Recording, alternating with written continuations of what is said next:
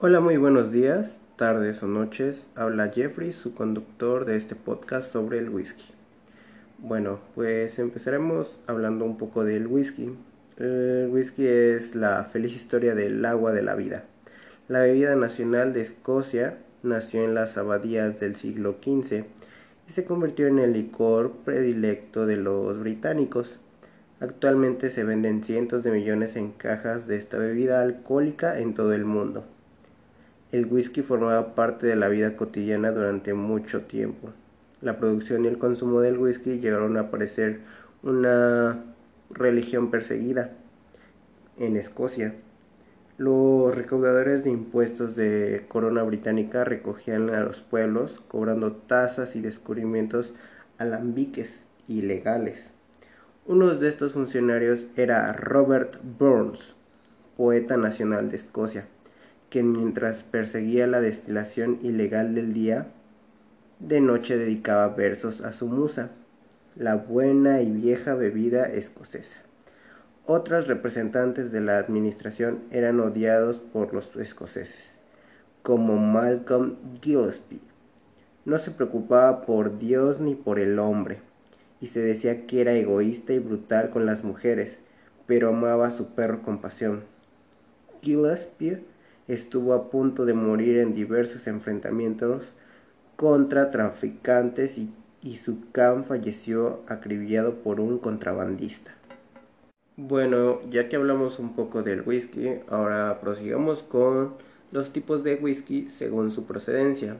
Empecemos con el whisky escocés, que el whisky es un destilado únicamente dentro de Escocia, también llamado Scott el whisky escocés se encuentra entre los más reconocidos del mundo. Su enorme prestigio se debe en parte a las estrictas normativas que ajustan su proceso de elaboración, como el destilado de barricas de roble, por un periodo de al menos tres años, además de la prohibición de utilizar en la preparación sustancias artificiales, colorantes o saborizantes.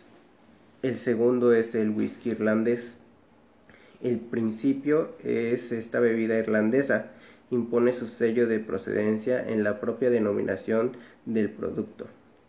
whisky en vez de whisky. Se elabora con cebada, a la que se le aplica un triple proceso de destilación.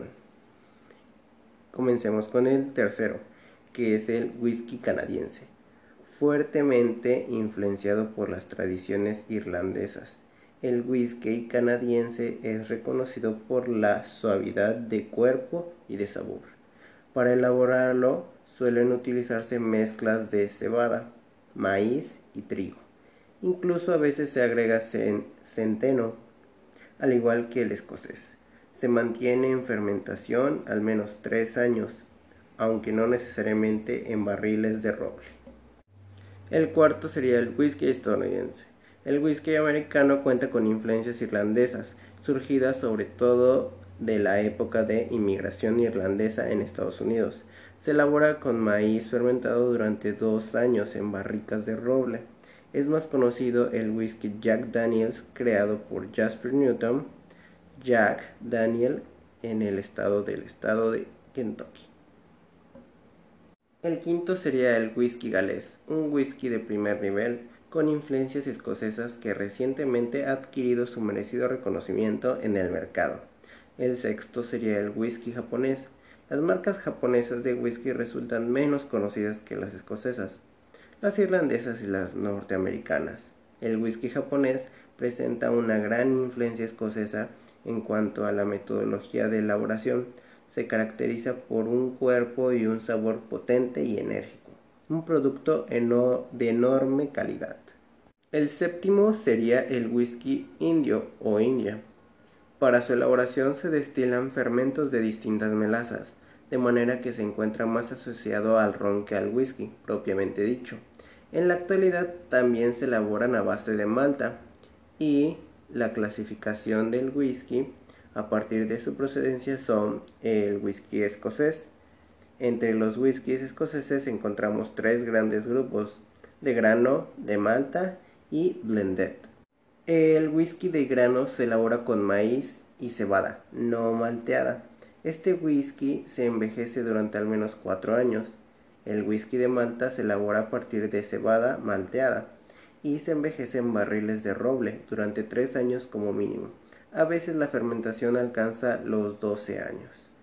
El whisky blended es un tipo de whisky más comercial, el más consumido en todo el mundo, el blending Sydney.